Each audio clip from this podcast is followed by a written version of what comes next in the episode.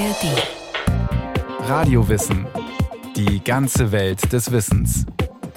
Ein Podcast von Bayern 2 in der ARD Audiothek.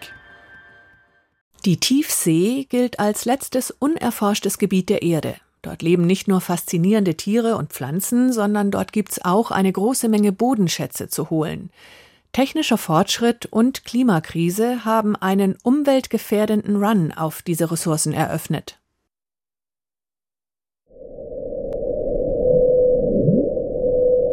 Geheimnisvolle Klänge aus unbekannten Welten. Aufnahmen von Wissenschaftlern aus unerforschtem Terrain. Nicht etwa hoch über der Erde, aus der Unendlichkeit des Weltalls, sondern Sounds aus den Tiefen der Meere.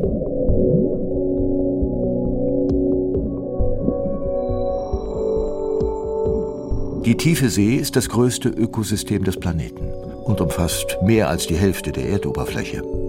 Vermutlich eine Million unentdeckter Tier- und Pflanzenarten leben hier. Ein faszinierendes Gebiet für diejenigen Forschenden, die meist mit unbemannten U-Booten oder Robotern die dunklen und kalten Areale unter der Oberfläche der Ozeane erkunden. Auf jeder Fahrt, die wir durchführen, finden wir nach wie vor so im Schnitt 100 neue Arten sagt der Meereswissenschaftler Matthias Heckel. Er arbeitet am Helmholtz-Zentrum für Ozeanforschung Geomar in Kiel.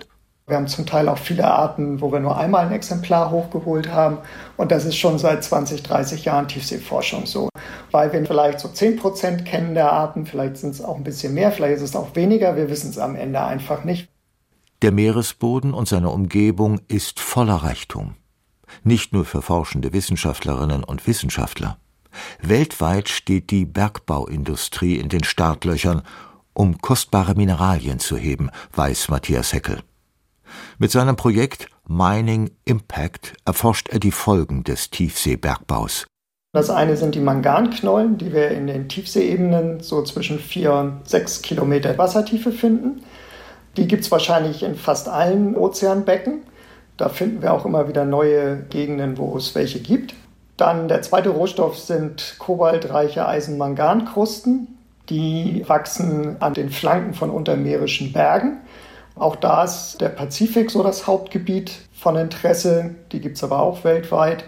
Und das dritte sind Massivsulfide. Das sind sozusagen alte, abgestorbene, nicht mehr aktive hydrothermale Quellen. Und das ist die einzige dreidimensionale Ressource. Und das sind alles Metalle, die wir für die Energiewende brauchen und zur Speicherung, Zwischenspeicherung der produzierten Energie. Mangan, Kobalt, Massivsulfide und noch mehr. In der Tiefsee haben neues Wissen und neue technische Möglichkeiten einen Wettstreit um den Abbau weltweit begehrter Rohstoffe eröffnet. Diese mineralischen Ressourcen am Meeresboden könnten schon in wenigen Jahren abgebaut werden. Denn längst sind Tiefseeroboter entworfen, die dabei helfen sollen, Mangan, Zink und Co. in großen Mengen vom Grund der Ozeane zu ernten. Für Manganknollen sind schon Prototypen gebaut und getestet worden, gerade die letzten paar Jahre. Das sind tatsächlich so große panzerartige Fahrzeuge. Also wenn man das mit dem Leo 2 vergleicht, dann ist dieser Prototyp schon zweimal so groß.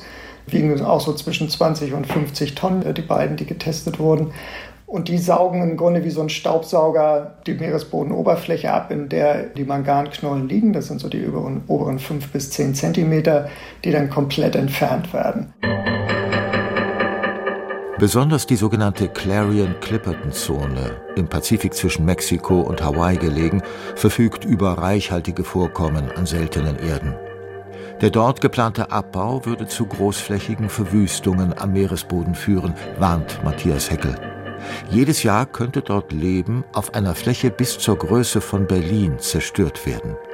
Fauna und Flora am Meeresboden, die wohl unwiederbringlich verloren wäre, sagt der Tiefseeforscher. Hunderte Wissenschaftler und Politikexperten aus der ganzen Welt unterzeichneten daher im Jahr 2021 einen offenen Brief, in dem sie einen zumindest vorläufigen Stopp des Tiefseebergbaus verlangten. Auf ihre Seite schlugen sich Großunternehmen wie BMW, Volvo, Samsung und Google, die ihrerseits zu einem Moratorium aufriefen. Und sie verpflichteten sich dazu, für ihre Produktion auf Metalle aus der Tiefsee zu verzichten. Und Deutschland? Die Deutsche Bundesanstalt für Geowissenschaften und Rohstoffe hat Verträge zur Erkundung von Manganknollen im Pazifik und von Massivsulfiden im Indischen Ozean unterzeichnet. Allerdings hat die Bundesregierung beschlossen, sich für eine vorsorgliche Pause beim Tiefseebergbau einzusetzen, bis die Tiefseeökosysteme und mögliche Risiken des Abbaus ausreichend erforscht sind und bis strenge Regularien vorliegen, die ernsthafte Umweltschäden ausschließen.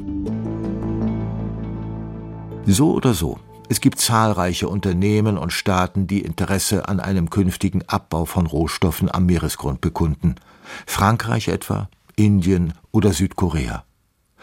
Und ein Ministaat im Pazifik hat nicht nur Interesse, sondern treibt den Tiefseebergbau zielstrebig voran. Nauru hat sich mit dem Unternehmen Metals Company zusammengetan. Es fordert von der Internationalen Meeresbehörde einen Mining Code zu erarbeiten, erklärt die Politikwissenschaftlerin Alice Vadreau.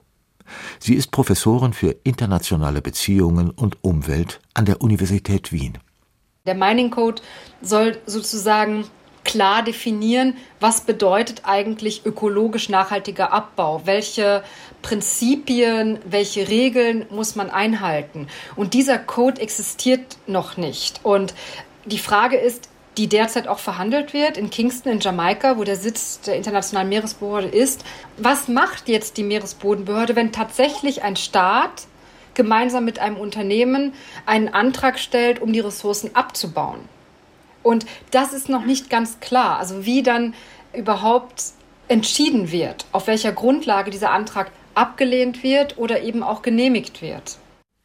Mit der Abbauinitiative von Nauru und The Metal Company könnte der frühe Startschuss für den kommenden Kampf um die Rohstoffe am Meeresboden erfolgt sein, sagt die Meeresrechtsexpertin Alice Vadreau. Die Wissenschaftlerin befürchtet, dass die Aneignung der Hohen See unkontrolliert und schädlich abläuft. Diese Befürchtung teilt auch der Berliner Arktis-Experte Michael Paul. Er arbeitet für die Stiftung Wissenschaft und Politik. Die wichtige Aufgabe wird sein, hier ein Regime zu etablieren, das den Meeresboden schützt und den Abbau von Knollen entsprechend regelt. Nicht nur im Pazifik, auch in der Arktis hat der Wettlauf um Rohstoffe längst begonnen. Auch im Nordpolarmeer herrscht angesichts von bald erreichbaren Erdgas- und Ölquellen Goldgräberstimmung.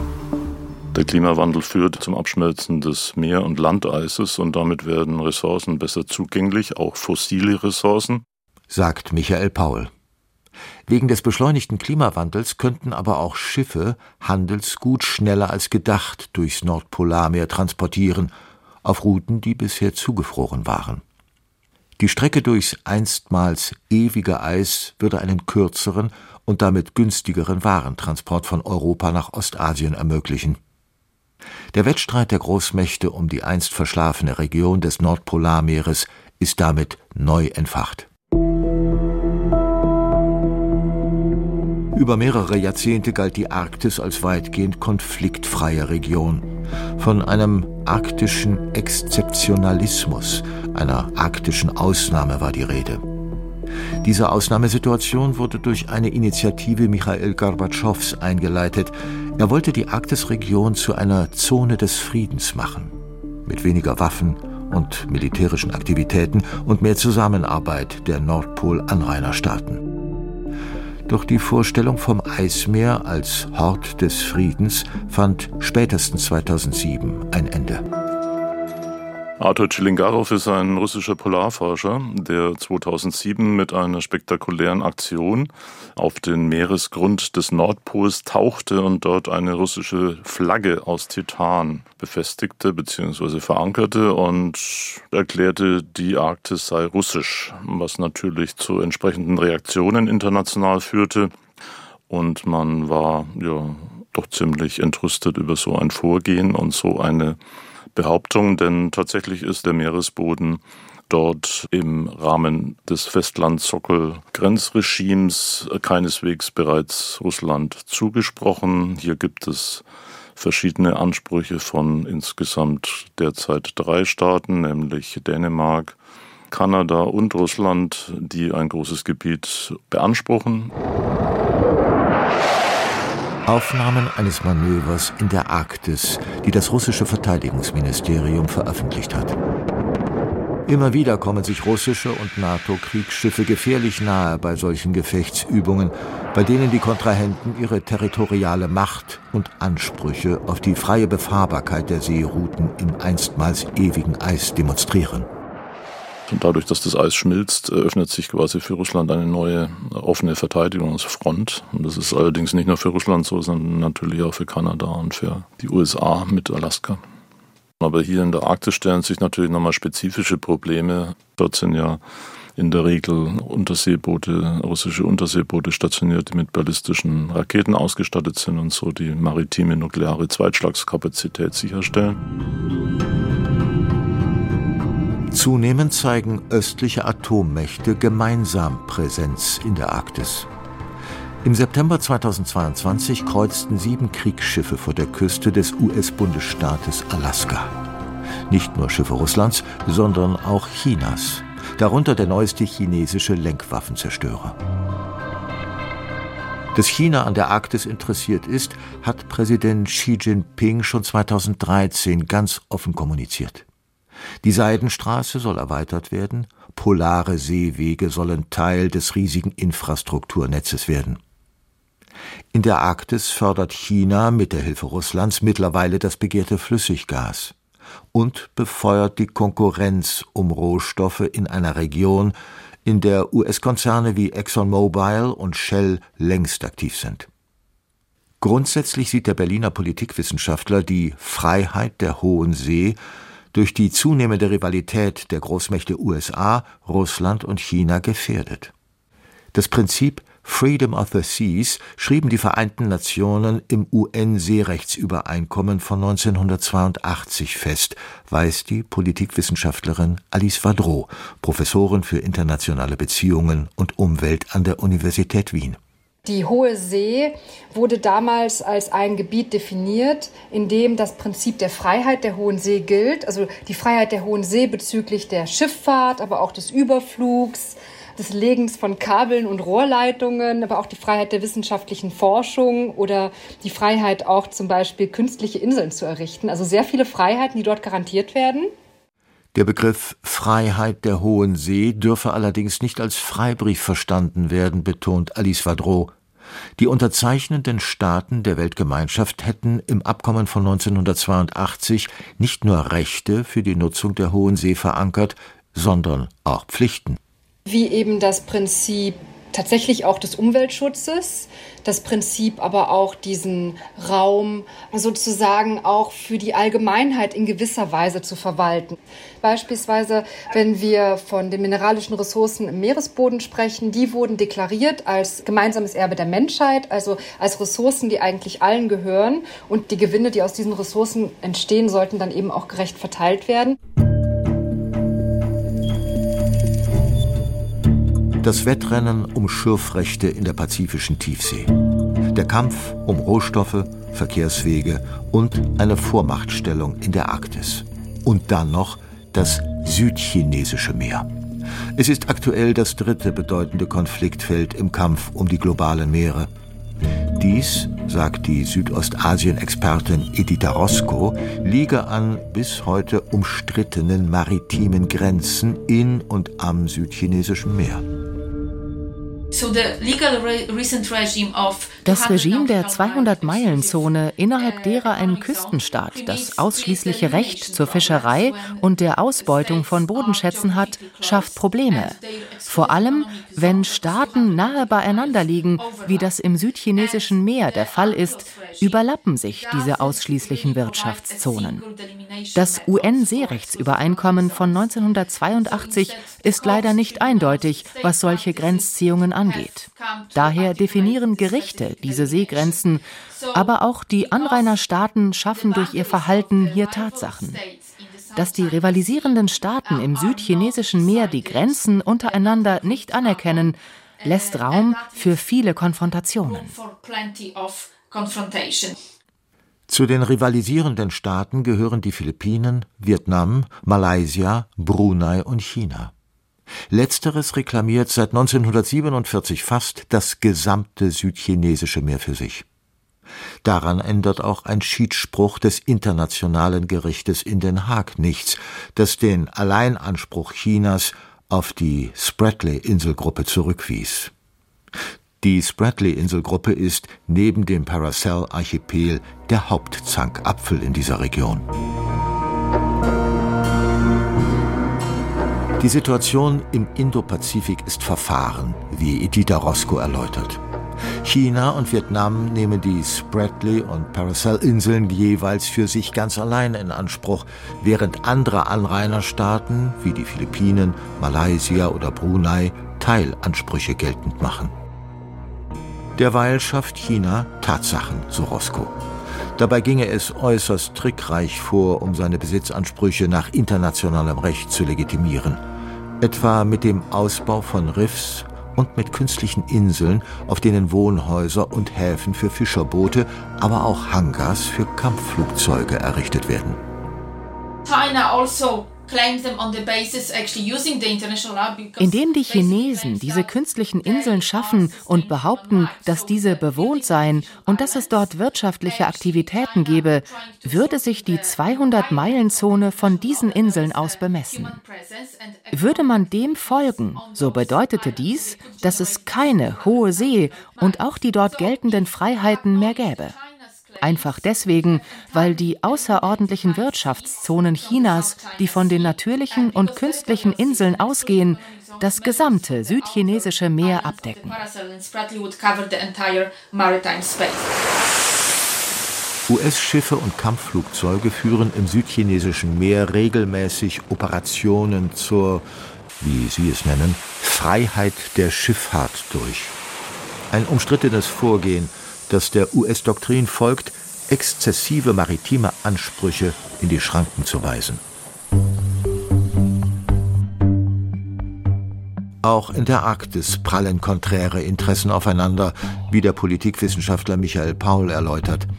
Da gäbe es einerseits die Verfechter eines eher freien Mare Liberum und andererseits die eines eher geschlossenen Mare Clausum.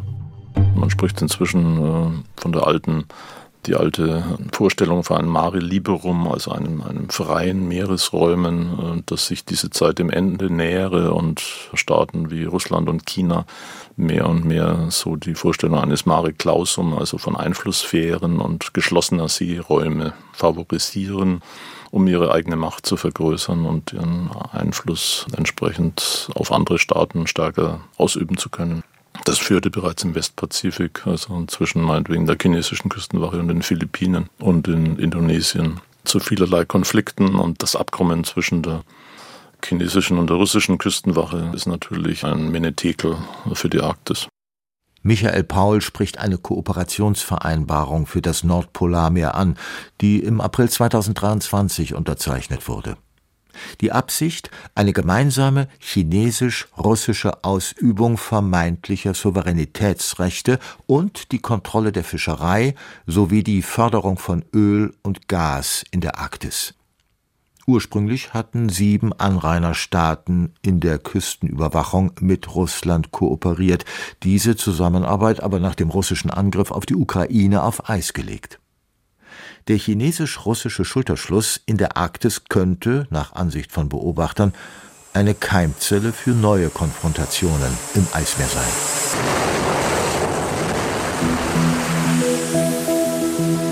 Und doch ist unlängst ein Hoffnungsschimmer am Horizont der Weltmeere aufgetaucht, dass maritime Konflikte vermieden oder zumindest geordnet beigelegt werden könnten. Die Mitgliedstaaten der Vereinten Nationen einigten sich im März 2023 auf ein Abkommen zum Schutz der Hohen See. Der neue Hochseevertrag etabliert einen Rahmen für Regeln zu Fragen wie unter welchen Bedingungen dürfen Öl und Gas, seltene Erden oder genetische Ressourcen der Ozeane von wem genutzt werden. Oder auch Welche Teile des Meeres werden davon ausgenommen und als Schutzgebiete ausgewiesen? Obwohl noch viele Details ungeklärt sind, hält die Wiener Politikwissenschaftlerin Alice Vadreau das Hochseeabkommen für einen großen Fortschritt. Eine seiner Errungenschaften? Es gebe nun einen globalen Mechanismus, um Artenschutz und Vielfalt im Meer auch wirklich durchzusetzen. Und die andere Errungenschaft aus meiner Sicht ist, dass man tatsächlich auch versucht hat, globale Gerechtigkeit in diesem Abkommen zu verankern.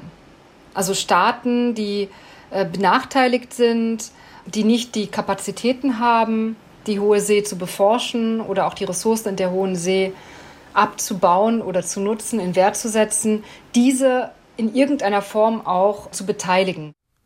So ermöglicht das neue Hochseeabkommen, dass auch Länder des globalen Südens von Gewinnen profitieren, die aus der Nutzung von Genmaterial aus dem Meer entstehen. Bislang laufen 84 Prozent aller Patente auf genetische maritime Ressourcen auf Unternehmen aus den reichen Nationen der Erde. Dass sich rund 200 so unterschiedliche Staaten überhaupt geeinigt hätten, sei ein starkes Signal, sagt Alice Vadreau.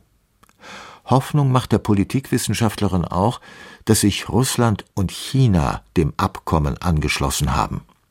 China konnte allerdings nur durch eine Klausel mit ins Boot geholt werden, die garantiert, dass umstrittene Gebiete wie das südchinesische Meer nicht als Schutzzonen ausgewiesen werden. Abgesehen davon kann kein einzelnes Land die Ausweisung eines Schutzgebietes verhindern. Insgesamt sollen 30 Prozent der Meeres- wie auch der Landfläche zu Schutzgebieten werden. Diese dürfen dann, wenn überhaupt, nur noch nachhaltig genutzt werden. Und laut dem UN-Abkommen zur Hohen See müssen Bergbauprojekte, wie etwa der Abbau von Mangan im Pazifik, künftig auf ihre Umweltverträglichkeit geprüft werden. Der Meeresforscher Matthias Heckel hofft, dass zukünftig alle umstrittenen Vorhaben angesichts internationaler Übereinkünfte weiter im Licht der Weltöffentlichkeit verhandelt und weniger als rücksichtsloser Konkurrenzkampf im Dunkel der Tiefsee ausgetragen werden. Der Meeresboden mit seinen Rohstoffen ist als Erbe der Menschheit definiert worden. Das heißt, es wurde festgelegt, dass es nicht irgendeinem einzelnen Staat gehört oder einer einzelnen Firma oder einer einzelnen Person, sondern uns allen gehört als globale Gesellschaft und insofern auch wir alle darüber entscheiden müssen. Und diese internationale Diskussion der globalen Gesellschaft, die hat so, finde ich, noch nicht stattgefunden. Der Kampf ums Meer und seine Ressourcen. Ein Radiowissen von Lukas Grasberger. Wenn Ihnen, wenn euch die Folge gefallen hat, von Radio Wissen gibt's noch viel mehr über das Meer, auch über einzelne Tierarten oder Ökosysteme wie Wale oder Korallenriffe. Alles zu finden in der ARD Audiothek und überall, wo es Podcasts gibt. Viel Spaß beim Stöbern. Vor anderthalb Jahren gab Putin den Befehl zum Einmarsch in die Ukraine. Es sollte eine Sache von ein paar Tagen sein, so hatte man sich das hier gedacht, dann würde Kiew fallen. Doch es kam anders. Ein brutaler Krieg, dessen Ende nicht absehbar ist, unfassbares Leid in der Ukraine. Aber welchen Preis zahlt Russland? Darüber reden wir in der ersten Folge unseres Podcasts direkt aus dem Studio Moskau. Der Weltspiegel-Podcast Inside Russland mit Frank Eichmann, Christina Nagel und Ina Ruck. Jeden zweiten Donnerstag in der ARD Audiothek und überall, wo es Podcasts gibt.